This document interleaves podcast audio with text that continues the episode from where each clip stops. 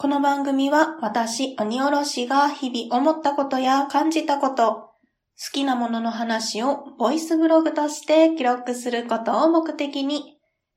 また少しでもお話上手になりたいなというささやかな野望を抱きながら、ゆるっとおしゃべりするポッドキャストです。改めまして、鬼おろしです。お弁当の蓋、始まります。皆様いかがお過ごしでしょうか？そして本日お誕生日の方、おめでとうございます。新しい一年になりますように願っております。本日はですね、うちの旦那さんが出張になっておりまして、現在仙台におります。配信する頃にはですね、もうこちらに帰ってきているんですけれども、仙台にお住まいの方、うちの旦那さんがお邪魔しております。どうぞよろしくお願いいたします。はい、といったところでね、今日はお一人様なんですよね。なので、またね、このうちに録音をいっぱいしておこうと思っておしゃべりを始めております。あとね、録音が終わったら何をしようかななんていうこともね、考えています。普段ですね、夫と旦那さんと二人で時間を過ごすのも楽しいんですけれども、たまにこの一人の時間があるとね、気が緩むと言いますか、ほっこりする時間にもなりますので、やりたかったけどできてなかったことなんかをね、しようかなと思います。はい。では本編に移っていきたいと思います。どうぞ今回もゆるっとお聞きください。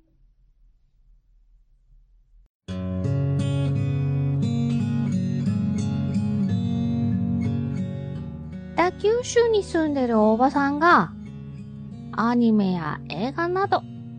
オタク成分たっぷりにお話ししてるよ。北九州の片隅みんな聞いてね。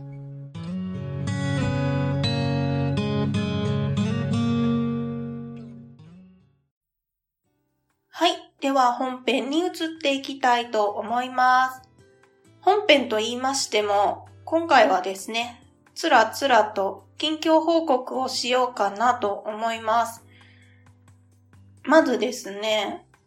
この1ヶ月、6月から7月にかけて、普段のパートとは違う臨時のお仕事が入っておりました。週に1回土曜日に行っていたんですけれども、どんなお仕事をしていたかと言いますと、うちの旦那さんの会社のお手伝いですね、してきました。と言ってもですね、旦那さんが専門にしている仕事を私が手伝えるわけではないので、会社のね、雑用のお手伝いをしてきました。どんな雑用だったかというと、図面のスキャンのお仕事ですね。あまり詳しく言うと怒られてしまうんですが、うちの旦那さんは設計関係の仕事をしております。で、現在はもうすべてですね、コンピューターのソフトを使って図面を引くっていうことをね、してるんですけれども、今よりですね、20年以上前、平成初期なんかはですね、手書きで図面が引かれておりました。もちろんね、定規とかは使われているんですけど、手書きのね、図面がね、たくさん残っております。で、それをスキャンしてデータ化をするということが必要になっていたようなんですが、それをね、鬼おろしちゃんやらへんって うちの旦那さんから言われまして、なんか面白そうやしやってみようと思ってね、ほんまにそれだけの楽しそうっていう理由なだけだったんですけど、今回ね、お手伝いに行ってきました。でね、普段私は土日は休みなんですよ。で、平日週4回仕事に出ているんですけれども、この土曜日に早起きをして仕事をするっていうのが非常に新鮮な気持ちでしたね。なんやったら普段のパートの時間より長時間ね、仕事をしていたんじゃないかなと思います。きちんとお給料もいただいていたので、そのね、大事な資料をこう大事にね、扱っていたんですけど、まあそんな感じで新鮮だったなっていうのがありますね。で、普段私は接客の仕事をしていますので、そういったスキャナーを扱うとか、そもそも図面を見るっていうことがないので、ね、繰り返しになっちゃいますけれども、貴重な体験やったなと思います。で、そのスキャンをしていて、いろいろ気づいたことがあって、まず、その図面自体の大きさがですね、どのぐらいやろあれ？80センチかける90センチ ?70 センチかける90センチぐらいかな。大きい紙なんですよ。うんと、昔の、昔のというか、小学校とかで方眼紙っをね、使って発表とかやったことある方いらっしゃると思うんですけど、ああいう大きい紙に図面が書かれております。ね、紙自体が、あれはトレースっていうのかな？その写しでやってる紙なので、薄いんですよね。だから、破かないようにしないといけないっていう慎重さも必要ですし、あと取り扱ってて思ったのは、なんでこんなにこの神たちは私の言うことを聞いてくれないんだって思いましたね。どういうことかというと、その端っこを持って、こうビラーンってね、折れ曲がらないようにするんですけど、うっかりその一辺の真ん中とかを持っちゃったりすると、両端がデローンって私の方に向かってきたりとか、ベローンって向こうに行っちゃったりして、なんか、うんってなるんですよ。まっすぐピンってしてくれないのでね、柔らかくて薄い紙なので。で、このその取り扱いに気をつけたりですとか、あと、図面に書いてある文字ですよね。私は何を書いてあるかはわからないんですよ。何が書いてあるか読めるけど、何のこっちゃわからないんですよ。その単語がどういうことを示しているのかっていうのがわからない専門用語がたくさんあるんですね。なんですけど、その図面たちを眺めていると、あこういう風に日頃ね、私たちが使っているものの基礎があって、ここから、この図面から完成していくんだっていうのをね、思うとね、ワクワクするところもありました。で、私にはできないことですから、うちの旦那さんってすごいねんなって思いましたね。はい。まあね、それぞれの仕事があるので、それぞれの役割があるんですけど、うちの旦那さんも頑張ってはんねんなっていうのをね、そういうのを見ていて思いました。あと、そうそう、もう一個ね、面白かったのが、その書いてある文字が、みんなが読めるようになってるんですよ。その手書きって言ったんですけど、その人その人の普段の個性的な字っていうわけではなくって、みんなが読めるような字なんて言ったらいいかな。標識とかって絶対皆さん読めるじゃないですか。みんなが見て書いてあることがわかるっていう文字のね、書き方をしてあったんですよね。多少の違いはありましたけど、場所であったり、年代によって違ったりもするのかなそのあたりはね、わからないんですけど、そういったね、手書きで鉛筆で書き込まれているところとかも、そういうみんなが読める字になってるのが面白いなと思いましたね。全部でそのスキャン自体は4日間行ったんですけれども、無事に終えることができました。もう1日100枚以上スキャンをしていて 単純作業だったんですが、私はそういう単純作業は得意な方というかね、好きな方なので、最後までね、楽しく作業をしておりました。はい、といったところがこの臨時のお仕事のお話ですかね。あとは、浮いた話。をしてみましょうか。浮いた話といってもね、色恋沙汰とかときめくようなお話ではないんですが、うちの旦那さん、またね、うちの旦那さんの話になるんですけど、物をとにかく置きたがらない人なんですよ。浮いた話の前にちょっと別の話をしますと、本とかもね、ほぼ今電子書籍で買ったはるんです。なんですが、私は紙の本を買って、本棚に並べて、その本棚をね、眺めるのが好きなので、読みたいなって思った本は、とりあえず紙で買ってしまうんですよ。で、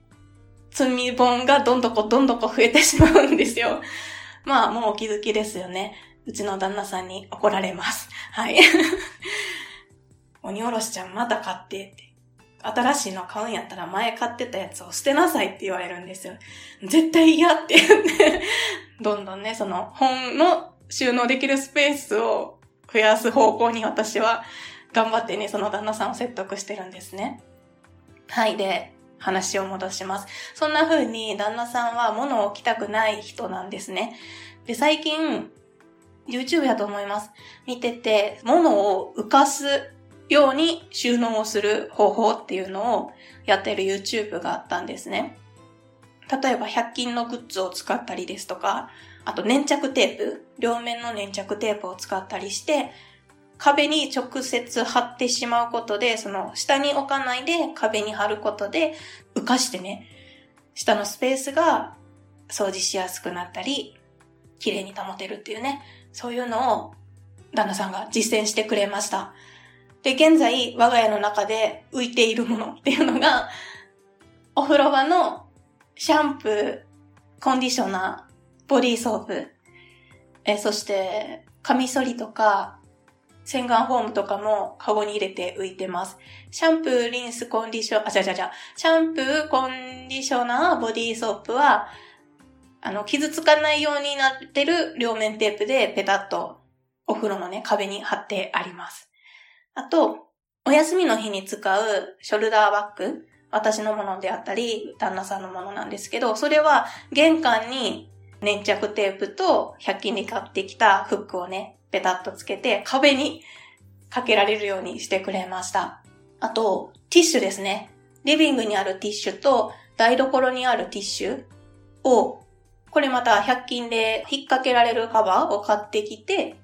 ショルダーバッグと同じくですね、粘着テープとフックをひっつけて壁にペタって貼って、ティッシュも今壁にかかっております。まあ、そういったちょっとしたものなんですけれども、物が置いてある状態っていうことを減らすことで、旦那さんと私のストレスも減りますし、掃除もしやすくなるっていうところがあったので、はい、これはね、旦那さんに感謝感謝でございますね。といったところが浮いた話でございました。あと二つぐらいかな。はい。そう、これ、これは絶対お話ししたくって、最近、ポッドキャスト関係の方と非常に仲良くさせていただいております。えー、その中でもですね、先週の土曜日に人生2度目の TRPG に参加させてもらいました。めっちゃとこれ楽しかったんですよ。TRPG っていうのが、ロールプレイングゲームなので、自分がキャラクターを作って、そのキャラクターになりきって、プレイをするっていうところなんですね。ただ私はまだ慣れていないので、役になりきるっていうよりかは、自分に近いキャラクターで今回はやりました。どのタイトルでやったかというと、夢の大化というストーリー、タイトルですね。こちらをさせていただきました。まあ、ネタバレはしないようにしたいので、あの、やらない予定の方でどんなのか気になる方は、この夢の大化検索してみていただければなと思います。そう、人生二度目って言ったんですけど、まずね、私キャラ作りから悩んでしまって、それもね、一緒にね、やる方に教えていただいたりとか、自分が使うキャラクターを作っていくっていうのもすごく面白かったですし、その場面その場面でセリフとかどんな風に行動するかなっていうのを考えながらやるっていうのがね、面白かったですね。これまでこの TRPG っていうのは全然人生の中で触れてこなかった遊びでございますので、また新しいですね、楽しみが増えて非常に喜んでおります。また機会がありましたら参加させてくださいっていうことでね、言ってますので、またね、別のゲームをしたらお話しできたらなと思います。はい。あ、で、この TRPG のポッドキャストがありまして、ポッドキャストの TRPG ということで、PTRPG も買いますね。PTRPG のポッドキャストがあります。これはその、プレイされた音源を上げてらっしゃるので、こちらもね、いろいろ面白いのが聞けますので、ぜひぜひ興味ある方は聞いてみてください。一緒に遊んでくださった皆様ありがとうございました。もう一個ぐらい。あと二つかなさっきあと二つって言ったけど、今から二つですね。あとは、初めての薬膳スイーツ作りですね。これはね、良かったですね。このお弁当の蓋も聞いてくださっていて、仲良くしてくださっている、あやなさんっていう方がいらっしゃるんですよ。で、そのあやなさんっていう方が、以前、ズームのお宝まっしぐらという企画の中で、この薬膳スイーツについてお話をされていたっていうところで、レシピをね、教えていただいたんですよ。何のレシピかというと、豆乳ので作るパンナコッタのレシピでございました。で、私はパンナコッタを作ったことがなかったんですよ。これをね、教えていただいたんですが、むっちゃ簡単で、すぐできて、美味しくて、で、体にも優しいっていうところでね、もういいとこずくめのレシピを教えていただきました。いや、これはね、ぜひまた、リピートしたいと思います。はい、あやなさん、本当にありがとうございました。はい、最後はですね、近況報告といいますか、告知がございます。ブックメンの会話レックンと一緒に配信しております。まずは心体のポッドキャストなんですけれども、こちら、プチリニューアルしております。わーい、パチパチパチパチパチ。ざっくりさっくりどんなプチリニューアルをしたかというと、月曜日週1回配信になりました。あと、タイトルちょっと変わっております。まずは心体で、副タイトルで、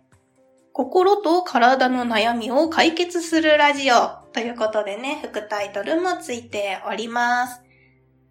えそしてですね、各回のタイトルも今までは何々のスイッチとか、何々とビタミンとか、そういうタイトルにしてたんですけど、ちょっとね、興味を持ってもらえそうなタイトルに変わっておりますので、ぜひぜひまだね、お聞きでない方とか、一回聞いたけど、どんなやったかなってね、気になる方は、ぜひぜひこちらリニューアルされている方を見に行ってきていただければなと思います。はい、こちらのプチリニューアルに関しましては、毎朝にですね、大変お世話になりまして、実際ですね、こういう変更をしてみて、再生回数とか、あとランキングに乗るっていうところが、本当に変わったんですよ。うん、これはやってよかったなって思いますし、本当にありがとうございました。私自身ですね、このまずは心からだは楽しい、面白い、そしてためになる番 組だなって思っていますので、ぜひですね、たくさんの方に聞いていただければなと思いますので、ぜひぜひこちらのまずは心からだの方もですね、お聞きいただけますと嬉しいです。かいわれくんが社会心理学、行動経済学について、私、鬼おろしはですね、食生活についてお話をしております。よろしくお願いいたします。はい、といったところで、近況報告あれこれと、ちょっとした告知でございました。今回はですね、この辺りで終わりたいと思います。お弁当の蓋では皆様からのお便りをお待ちしております。ご意見、ご感想、ご質問、ツッコミ、アドバイスなどなど何でもお気軽にお送りください。メールアドレスはお弁当のふた、アットマーク、gmail.com。お弁当のふたは小文字で、o-b-e-n-t-o-n-o-f-u-t-a です。ツイッターも開設しております。ツイッターアカウントは、アットマーク、おべふた361。おべふたは OBEFUTA361 は数字です。検索してみてください。ハッシュタグはおべふた。おべはひらがな、ふたはカタカナです。Gmail もしくは Twitter の DM にお便りをいただきますと、番組のステッカーをプレゼントしております。ぜひお気軽にお送りくださいませ。また、ハッシュタグおべふたでメッセージをいただきますと、ハッシュタグ大運動会でご紹介させていただきます。ぜひこちらもお気軽にお送りくださいませ。それでは今回も最後までお聴きいただきましてありがとうございました。